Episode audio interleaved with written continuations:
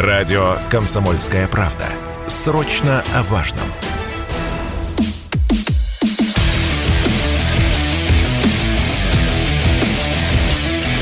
Программа с непримиримой позицией. Утренний Мардан. Всем здравствуйте! В эфире радио «Комсомольская правда». Я Сергей Мордан. YouTube работает. YouTube-канал Мордан 2.0. Подписывайтесь, если не подписались. Если вы уже внутри трансляции, тогда начинайте со своего лайка. Можете ругаться, можете писать комментарии. Я сегодня с утра уже забанил человек 6, наверное. То есть у нас обострение. Цепсошники что-то поднавалили. Ну да ладно. Ну и, соответственно, в телеграм-канале сегодня «Минутка демократии». Я, в общем, нахожусь в таком слегка раздраженном состоянии по поводу безумия а, всей российской медийной братьи. А нет другой темы, кроме как обсуждения смерти британской королевы. Знаете почему? Нет, не потому, что все такие стали англоманы, а потому что, ну, проще говорить про смерть британской королевы, обсасывая со всех сторон, нежели обсуждать такую, в общем, а, токсичную, а, неприятную, депрессивную тему, как война. А посему переходим в телеграм-канал Мардан – и голосуем. Нужно ли было России выражать соболезнования в связи со смертью королевы Великобритании, страны, которая ведет войну против России? Да? Нет? Умерла и умерла. А мы переходим к важным новостям. Ну, собственно, мы на этих новостях расстались еще вчера. Украинское наступление вчера продолжалось, вплоть до позднего вечера. И этот самый поздний вечер никаких хороших новостей. Ну, как хороших новостей? Ну так, хороших новостей не принес. А можно, в общем, проконстатировать, что, судя по выложенным видео, по крайней мере, часть Балаклеи в Харьковской области перешла под контроль украинской армии. А вчера Зеленский опубликовал а, ролик, а, на котором там трое или четверо украинских военных поднимают свою желто-синюю тряпку топчет российский флаг, все как положено, а вы как хотели. А вы как хотели. Пропагандистская война вещь такая. То есть, если вы на нее не пришли, это не значит, что враг на нее не пришел. Враг на нее пришел с первого дня. А военкоры до позднего вечера, в том числе те, кто находится там на фронте, а там есть, по крайней мере, несколько человек, которые действительно находятся в боевых порядках. То есть это, вот, знаете, я не буду сегодня опять повторять вчерашнюю тему, и пережевывать ее про ультрапатриотов, про военкоров, которые там много о себе возомнили, качают свою повестку, подталкивают Кремль в спину к решительным действиям и прочее, и прочее. Не буду про это говорить. Я просто хочу подчеркнуть, что да, есть э, военкоры, это профессиональные журналисты, а часть из них э, с фронта удалили, вот, удалили, причем э, так вот э, вполне осознанно, расчетливо понимая, что делают. Но есть э, часть людей, которые находятся в боевых порядках и пишут оттуда. Вот, и есть достаточное количество профессиональных телеграм-ресурсов, которые получают информу- информацию с мест, а не пережевывают вот то, что пуляют друг другу здесь люди в Москве, то, что называется, с диванов. Это вот так вот. Ну и, соответственно, к исходу вчерашнего дня никаких официальных комментариев со стороны Минобороны по поводу боев под Харьковом не было, но в этом нет ни, ничего, ни, в общем, ни страшного, ни удивительного, ни, ну, в этом вообще ничего нет. То есть, если вы посмотрите а, на то, как а, себя вели а, украинцы в последние полторы недели, вот с начала боев э, в Херсоне и теперь э, бои под Харьковом, они полностью сменили информационную стратегию, они больше не вываливают, э, скажем так, анонсы перемог, очень аккуратно стали. Не, у меня пока нет объяснений, почему информационная политика так драматически поменялась. То ли новые люди, то ли, в общем, а, а, управление военным проектом и информационным проектом взяли на себя полностью американцы, может быть и так. Вот. Чуть позже это проанализируем. А, ну, давайте, чтобы, в общем, совсем понимать, э, можете, конечно, там открыть карту и посмотреть, но я вам ключевые вещи просто должен, должен озвучить. А, итак, Балаклей частично контролируется противником. А, в восточной части города еще вечером российские а, части вели бои. Окружить э, российскую армию в Балаклее украинцы не смогли. Пытались отрезать ее полностью от основных сил, не получилось. А, поселок Байрак и Вербовка, или Вербовка, не, могу, не знаю, как правильно поставить ударение, полностью под ВСУ. Противник контролирует Волохов-Яр, дорогу Волохов-Яр-Балакле, включая Якименково. Шевченкова они не взяли, но поселки к западу от Шевченкова либо заняты противником, либо будут заняты ими в ближайшие дни. А информация, которую передал Поддубный уже поздно вечером, а, идет активная переброска российских резервов в Харьковскую область. Ну, собственно, вот и все. А в текущих а, реалиях основной задачей вооруженных сил России на данный момент является удержать Купянск, обеспечить безопасность трассы Купянск-Изюм, потому что целью Украины является атака именно на Изюм.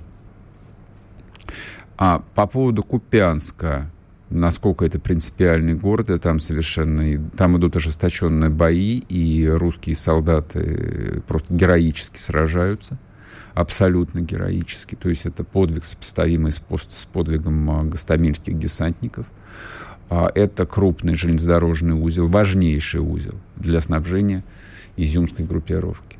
Вот, причем а, взяли его практически без боя, он был абсолютно цел. Ну, не знаю, посмотрим, как там будет сейчас. А это содержательная часть. Значит, я не буду, я вот точно не отношусь к тем, а, кто двигает руками на фоне карты, вот объясняет э, там, суть происходящего, вот эти вот стрелы, это вот это, вот эти вот кружочки, это вот это. Я не знаю, я в этом мало чего понимаю. То есть мое представление о стратегических картах осталось на уровне книжки будущих командиров, э, изданной в 1973 году или в 1975, не помню какого года она была. Вот, этим пусть занимаются люди военные, которые умеют читать военные карты. Если вам интересно, вы найдете достаточно источников. Содержательно, что касается всех нас. Вот а, я это переживал а, вчера в себе до позднего вечера. Я плохо спал, признаюсь вам. Поэтому извините, если что-то сегодня будет не так. А, мозг все равно, в общем, продолжал работать и ночью. Но мне кажется, к утру я выработал свое отношение к этому. А мне кажется, мы очень долго, не то что последние полгода, а несколько лет до этого, пребывали, ну, в общем, а, в абсолютно ложной какой-то уверенности. Это не шапка закидательства. Термин «шапка закидательства» пустой и бессмысленный. Он придуман газетчиками, за ним ничего нет. Здесь нужно рассматривать ситуацию поглубже и пошире, очень трезво, очень спокойно. Мне кажется, вот а, максимально корректные формулировки здесь были бы очень уместны. Мы действительно недооценивали противника. Не только те, кто занимаются пропагандой, хотя пропаганда — это вполне отдельная, отдельный род деятельности, ему учат. У меня, например, оценка в дипломе стоит по военной пропаганде. Я никогда этого не то что не стеснялся, я этим гордился. Плохо, что этому сейчас не учат а, студентов журфака МГУ. Но тут ведь э, как? Люди военные, ну, те, кто в генеральном штабе сидят, те, кто командуют, э, те, кто умеют читать э, карты, они ну, точно должны понимать, что пропаганда — это отдельный вид э, военных знаний и отдельный вид боевых действий. А вот что касается там движения танков, мотострелковых батальонов и так далее, и так далее, это про другое. Вот, соответственно, если говорить э, об этом, то, мне кажется, а, мы действительно до последних дней очень недооценивали а, врага. Не противника, врага. Слово «противник» не подходит здесь. Врага. Мы воюем не просто а, вот, а, с каким-то сбродом. Эту картинку мы тут а, красочно рисовали. Вот. Очень красочно. Мы дис... Что означает а, вот выражение «мы воюем со всем Западом»? Ну, давайте, вот, вот разложим по-простому. Пункт первый. Нам противостоит государственное образование, население которого составляет ну, как минимум 40 миллионов человек. Ну, хорошо, минус э, уехавшие 35 миллионов. С герметично закрытыми границами. Это означает весь оставшийся мужской ресурс, это мобилизационный ресурс. Там никто не парится никакими вопросами. Хотят они воевать, не хотят они воевать. Поддерживают они войну, не поддерживают. Вы военно обязанные. Повестку на руки получил, пшел на фронт. Ну, хорошо, если там а, тебя подготовили. Если нет, значит, решаешь боевую задачу в течение там одного, двух, трех дней, пока ты жив.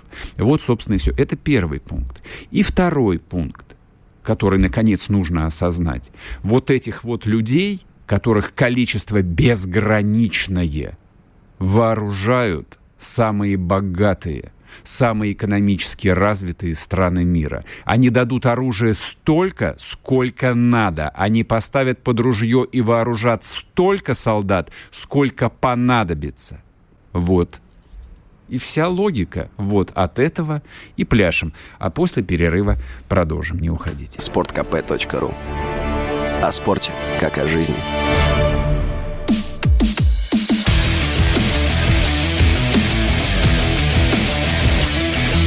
Программа с непримиримой позицией. Утренний Мардан. И снова здравствуйте, и снова в эфире радио «Комсомольская правда». Я Сергей Мордан. А я, с вашего позволения, продолжу а, вот эту свою мысль по поводу того, а что же произошло. Ну вот вчера действительно очень многие люди, взрослые, мягко говоря, взрослые, умные, образованные, вот трезвые впали в какую-то там совершенно неописуемую невменяйку. Вот по-другому не могу это никак назвать. Что же произошло? Ну и началось. Нас предали, все пропало, значит. Э, кстати, а, Тайш Арестович, любимец российских медиа. Но поскольку он человек глубоко русской культуры и очень не глупый, мягко говоря, очень не глупый, он а, обратил на это внимание и вчера а, сказал следующее. Они не умеют проигрывать. Они не умеют проигрывать. Он имел в виду а, не русских, а, как русских, вот, ну, как политическую нацию, он имел в виду именно Российскую Федерацию, вот как некую новую политическую общность, которая возникла там чуть больше 30 лет назад, сформировалась, вот, в том числе в контексте тех, а, да, военных побед, и военных травм, которые у нас были, изжитых. У нас, помните же, в анамнезе у нас есть поражение в Первой Чеченской войне, то есть которое очень болезненно переживалось российским обществом. Этот гештальт мы закрыли по результатам Второй Чеченской войны. Потом закрепили результат э, молниеносной э, операции по разгрому Грузии.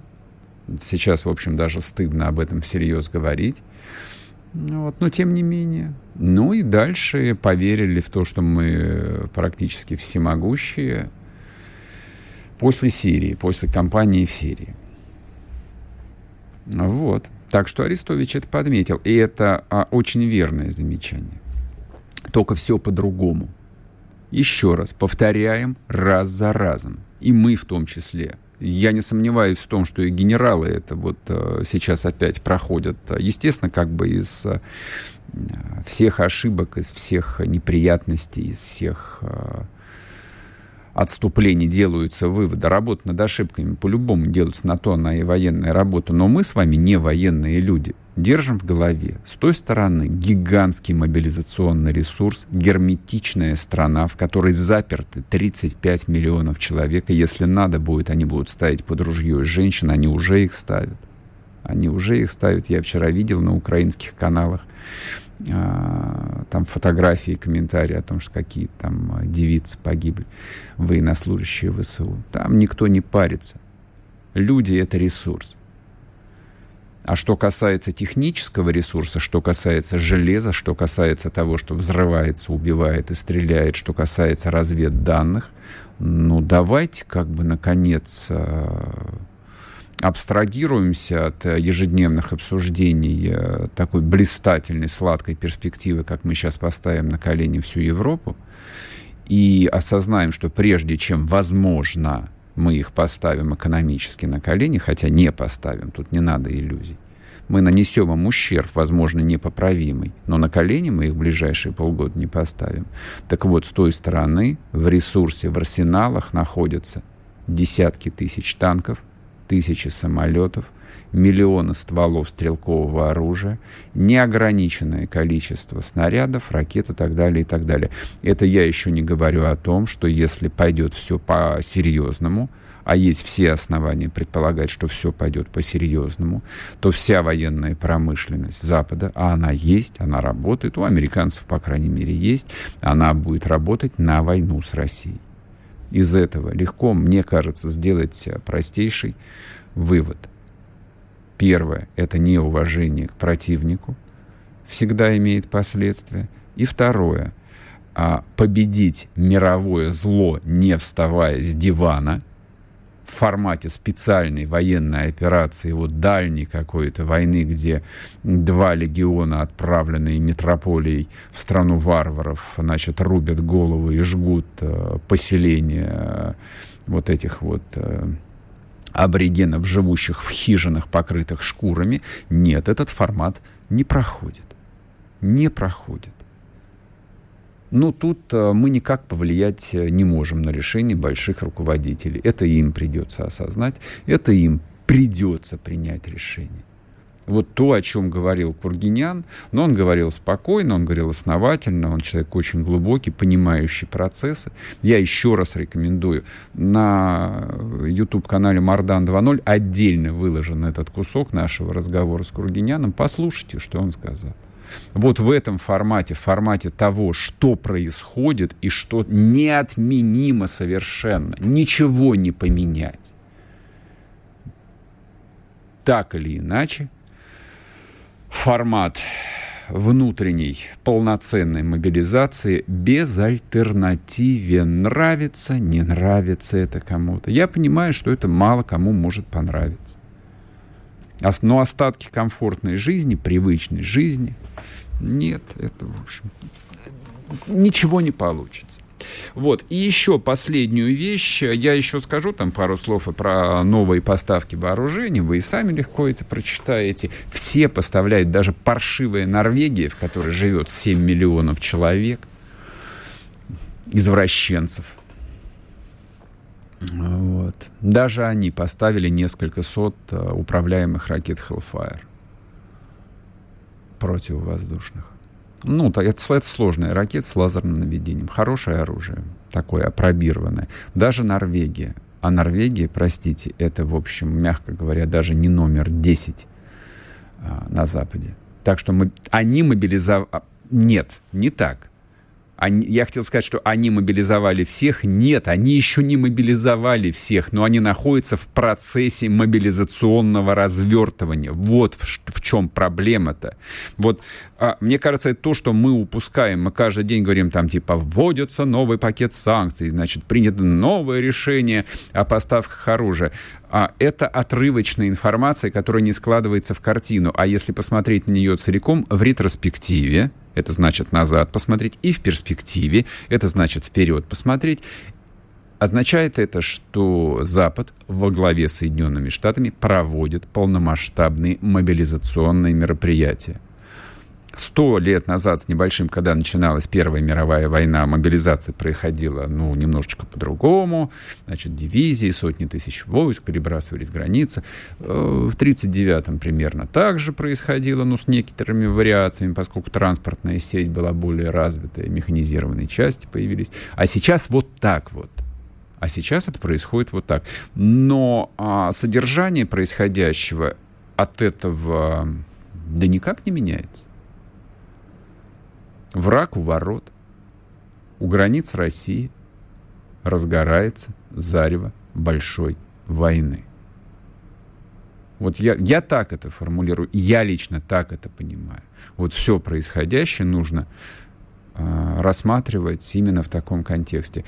А пережевывать до, до бесконечности всякую ерунду, вот отрывочные новости, а вот здесь э, там новые старые танки, ха-ха, они поставили очередные дрова старые танки – Они, может, и старые, конечно, но Т-72 тоже, в общем, не год назад сделали. А не видно ни 92-х, ни пресловутых «Армат». Это, в общем, не очередной камешек в огород э, руководителей, которые несколько лет э, или 10 лет там кормили нас рассказами про то, что все модернизировано, все перевооружено, что-то перевооружено, а что-то нет. Вот, это про другое, это про то, что все это железо, которое снимается со складов а, долговременного хранения, это хорошее железо, это работающее железо, это убивающее железо, и его очень много. И там есть кого за рычаги этих танков посадить, там есть кому дать а, там кнопки управления ракетами, а если надо, они отправляют своих специалистов, и, в общем, никто этого не скрывает. Вот вчера там появилась новая партия роликов, воюющих наемников, там хохочущих рабочий негр, негр. Они едут по Харьковской области на бронеавтомобиле «Хамви» и стреляют из американского пулемета «Браунинг». То есть впечатление, будто ты смотришь фильм Ридли, Ридли Скотта «Падение черного ястреба», но это не кино, это настоящие американцы едут по Харьковской области и стреляют в русских. Это картинка, которую нужно запомнить просто вот как некое эмоциональное переживание. Вот это нужно запечатлеть как образ. Вот я его запечатлел. Вот это вот для меня дополнило то, что а, я думаю происходит с нами, со всеми, с моей страной, с моим народом. Вот что происходит.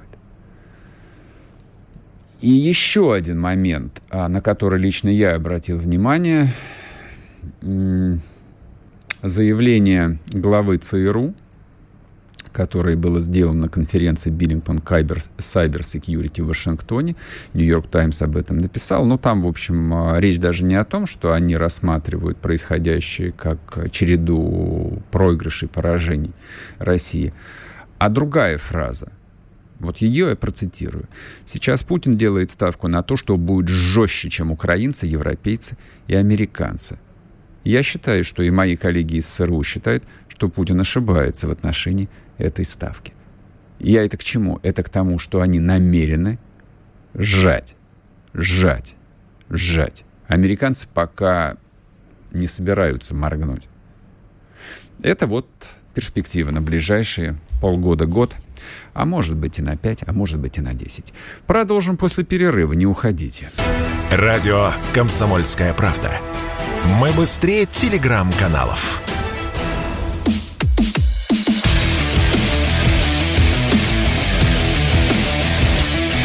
Программа с непримиримой позицией. Утренний Мардан. И снова здравствуйте, и снова в эфире радио «Комсомольская правда». Я Сергей Мордан. Я вместе с вами прослушал э, ошеломительные, потрясающие, интересные новости про похороны э, королевы Елизаветы II. Вот, чувствую до конца дня в общем, я вздрагивать начну при этом имени. Вот, а поскольку впереди еще 10 дней британского траура, наверное, и все 10 дней российские медиа будут эту тухлую тему пережевывать. А, соответственно, у меня есть к вам рыночное предложение. А, переходите, пожалуйста, в телеграм-канал Мардан и давайте-ка проголосуем с вами. Вот по какому вопросу? Ну, вечером была отправлена телеграмма за подписью Путина, главы государства, в Великобританию с выражением соболезнования. Это большая утрата, трагедия, бла-бла-бла. У меня вопрос, а нужно ли было России выражать соболезнования в связи со смертью королевы Великобритании? Дело не в том, что есть какие-то лично у меня претензии э, к пожилой даме, а вообще-то Великобритания это страна, которая ведет войну против России одну из важнейших, одну из ключевых ролей в этой войне жестокой играет Великобритания. Нужно ли было отправлять соболезнования? Три варианта. Да, нет, умерла и умерла. Так, на сегодня, так, сейчас проголосовало 9200 человек. Переходите и голосуйте. А в конце программы, ну, во-первых, мы в конце программы подробно об этом поговорим а, с Дмитрием Евстафьевым. А, вот, и озвучим результаты. Значит, на фоне происходящего, на фоне всего этого увлекательного украинского сюжета возникают такие, то, что называется флешбеки по-английски, воспоминания какие-то вот. возвращающаяся ре, реальность из прошлого. То есть люди возникают сейчас в неожиданном каком-то контексте, и ты их ты думаешь, о, типа, вроде знакомое лицо, откуда он взялся, начинаешь читать биографию и поражаешься. Думаешь, господи помилуй, да это же известный человек, и посмотрите, как судьба повернулась. Я про кого сейчас хотел поговорить-то подробно? Про пресловутого Илью Пономарева. И повод здесь э, есть и формальный совершенно.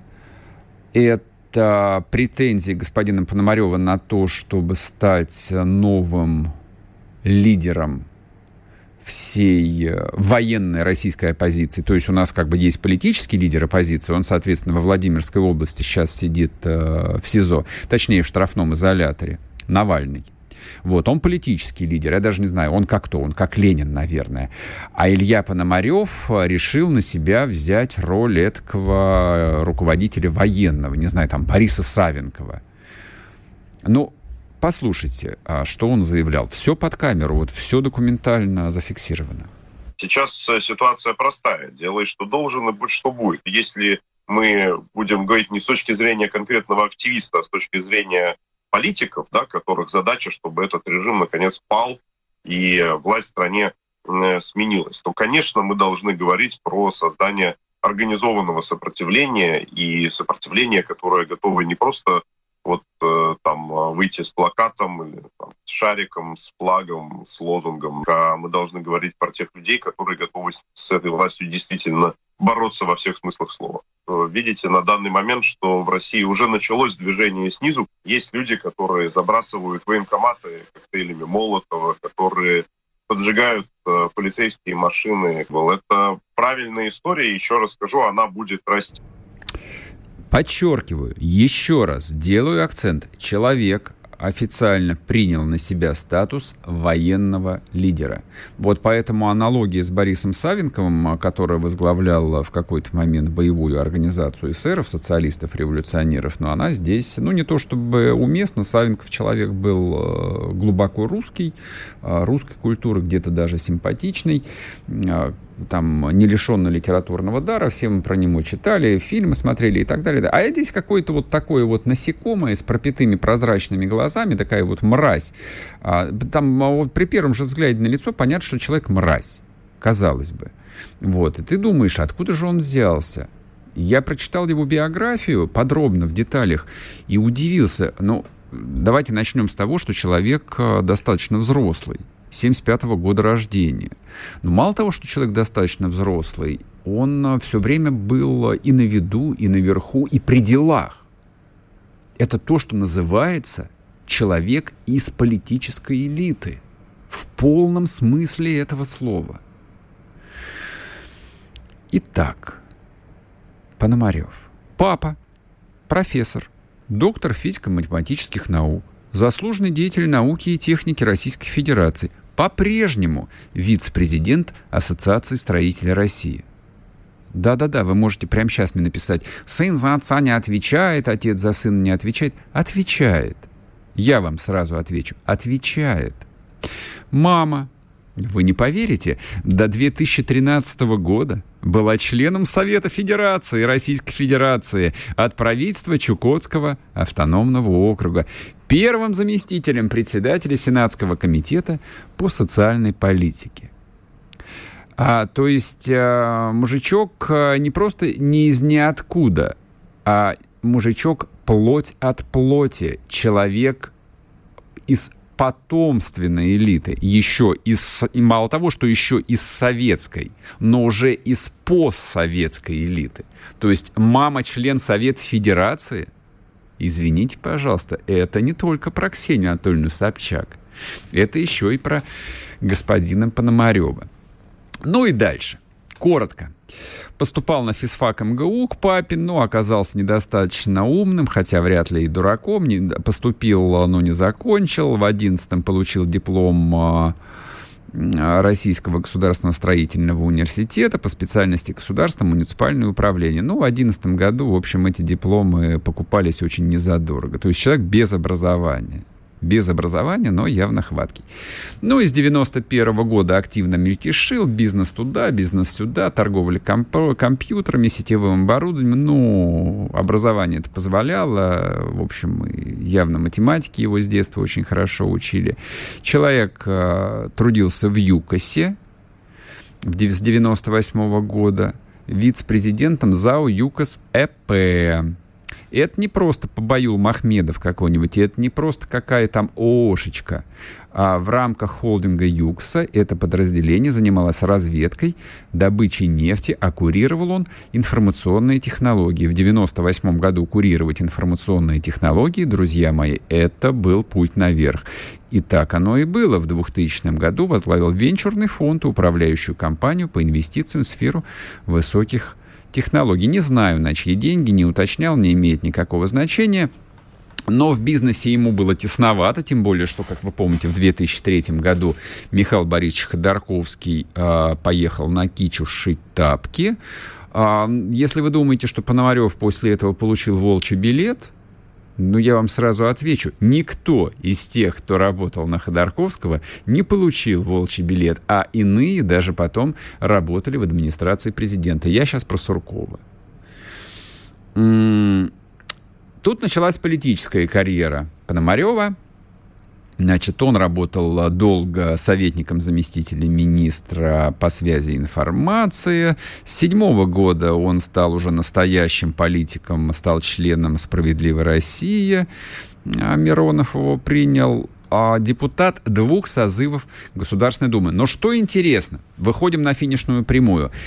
А Пономарева выковыривали из власти – в 2011 году он стал одним из организаторов акций протеста в Москве после прошедших думских выборов, в которых, собственно, он э, тоже стал депутатом в очередной раз. Стал одним из инициаторов создания гражданского движения Координационного центра протестных сил, а также Координационного совета оппозиции. Значит, тусовался он с семейством э, Гудковых, ну и дальше тут я пропускаю очень длинный кусок, который там совершенно не интересен.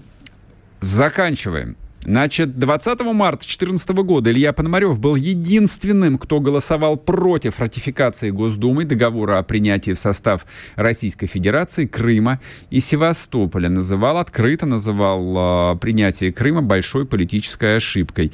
А, спустя месяц всего лишь Миронов потребовал от Пономарева сдать мандат – он отказался. Прошло еще несколько месяцев, и только в июле 2014 года Пономарев покинул территорию России. Он на какое-то время побыл в Штатах, видимо, там окончательно, ну, я не знаю, ему было присвоено очередное воинское звание в каком-то из спецслужб США, а, дано новое направление, и он отправился на Украину. С тех пор, примерно с какого, с 15 нет, 16 года, до а, нет, я думаю, с 15 года он на Украине, в 16 году получил вид на жительство, и в 19 году а, получил украинское гражданство. Значит, что еще важно в этой картине знать? Только в 16 году Государственная Дума лишила Пономарева депутатских полномочий, потому что он не приходил на заседание. Только в 16 году. Вот, а, дорогие мои, в какой стране мы с вами жили совсем недавно. Человек, организовывал протестные акции в Москве. После этого он оставался еще несколько лет депутатом Государственной Думы, голосуя против принятия Крыма. И только сейчас про него вспомнили, когда он, в общем, открыто призвал к террористическим актам и к убийствам. Как думаете, завели на него уголовное дело? Нет. Нет. Ну ладно. Сейчас мы после перерыва продолжим вот про эти такие удивительные чудеса российской внутренней политики. Радио «Комсомольская правда». Срочно о важном.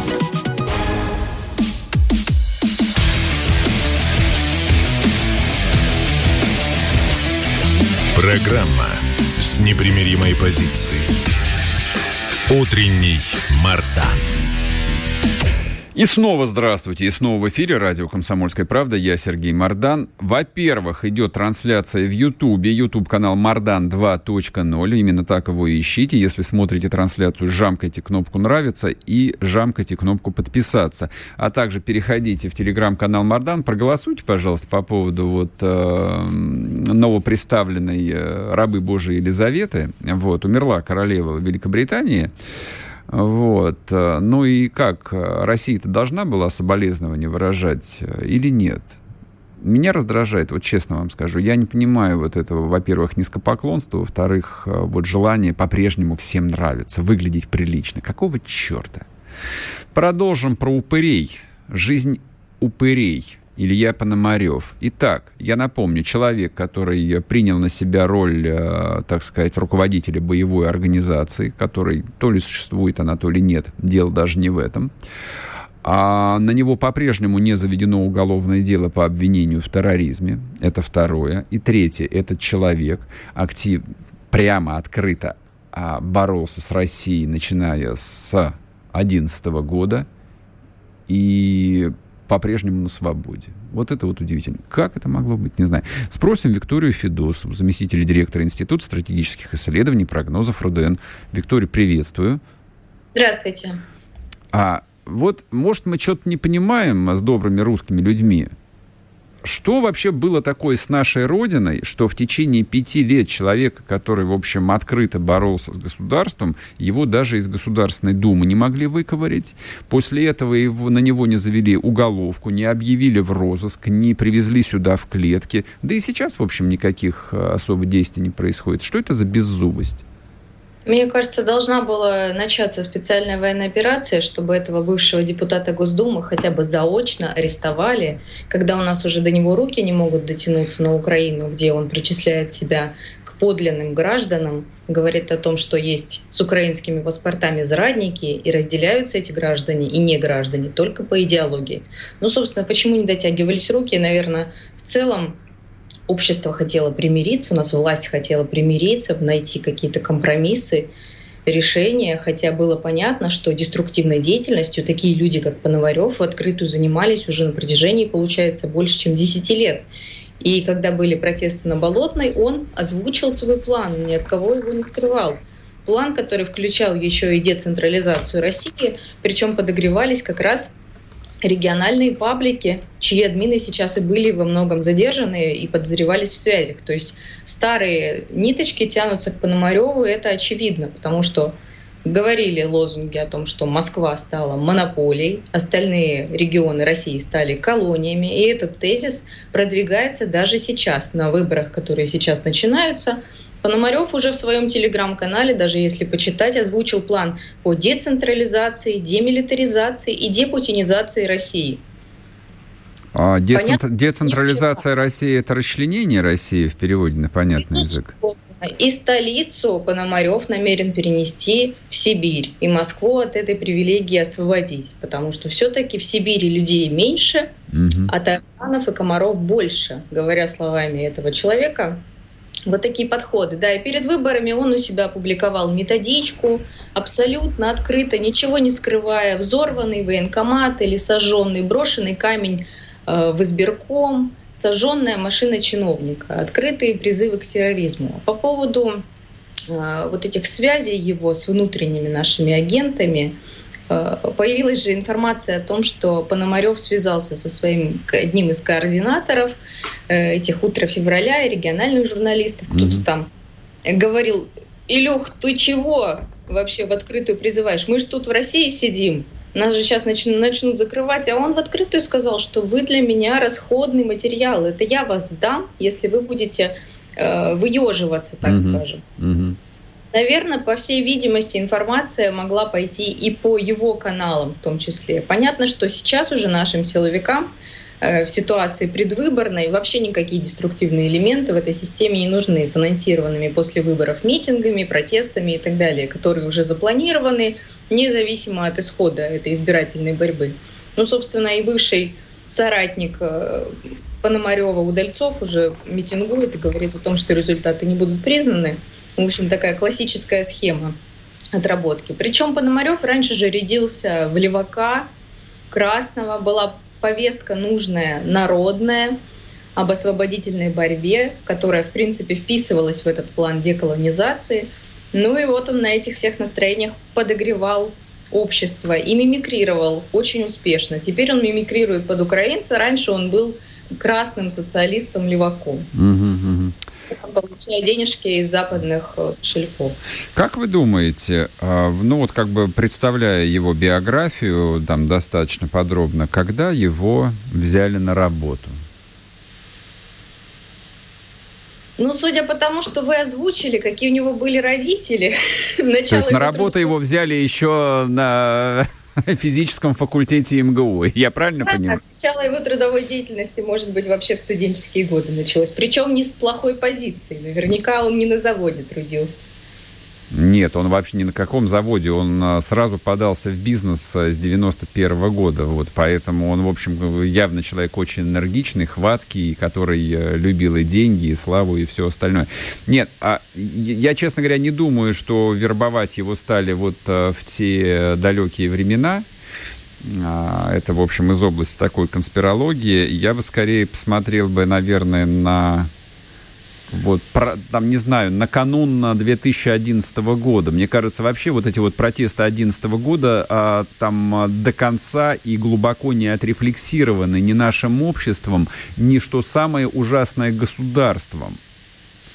В части его работы на внешних заказчиков, я думаю, да, появился такой довольно яркий человек, который мог вокруг себя консолидировать других оппозиционеров, собирать и отсматривать как кадровик, в том числе людей в регионах. Собственно, в те годы они проводили серию региональных форумов, мероприятий, обучений, где присматривали потенциальных лидеров оппозиции, ну вот опять же с прицелом на эту левую повестку. Видимо, запрос был. При этом Пономарев э, приветствовал участие Собчак в той кампании, и вся эта либеральная тусовка под красной маской продвигала свои такие революционные идеи. Ну, в разработку он взят был, наверное, как раз на рубеже этого времени, я тут соглашусь, конечно.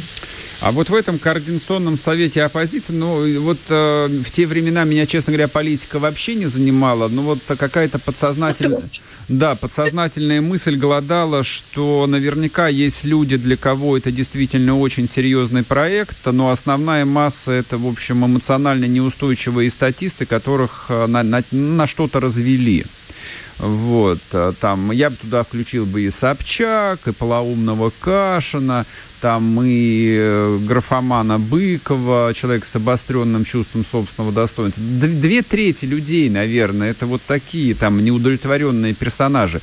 Но сто процентов там два-три было ключевых человека, которые а, работали именно в формате долгосрочного проекта.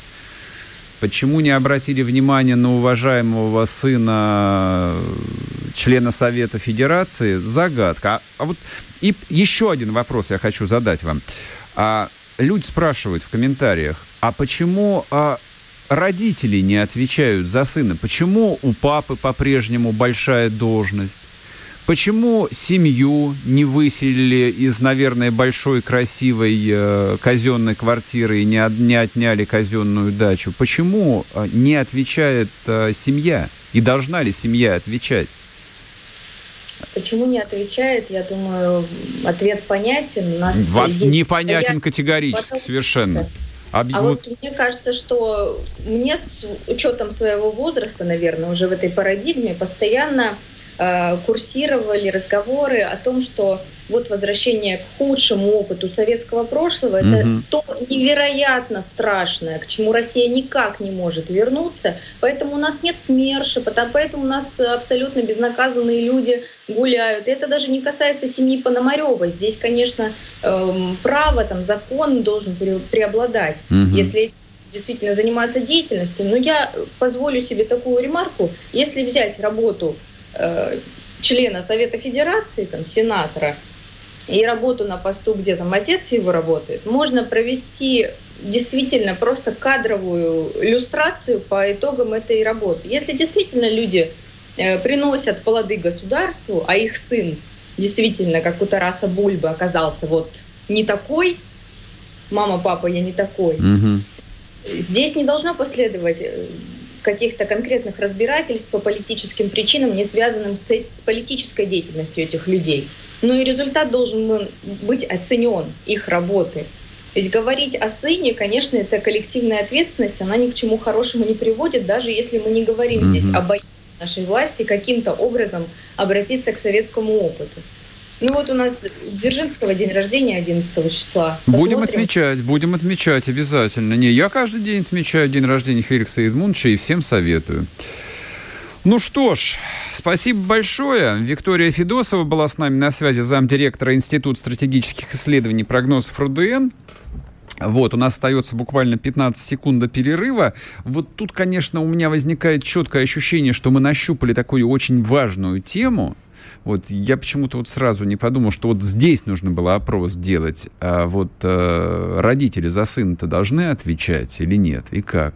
Любопытно. Ну ладно, сейчас после перерыва продолжим. Мне кажется, тут есть о чем э, поразмышлять. Не уходите. Радио «Комсомольская правда». Мы быстрее телеграм-каналов.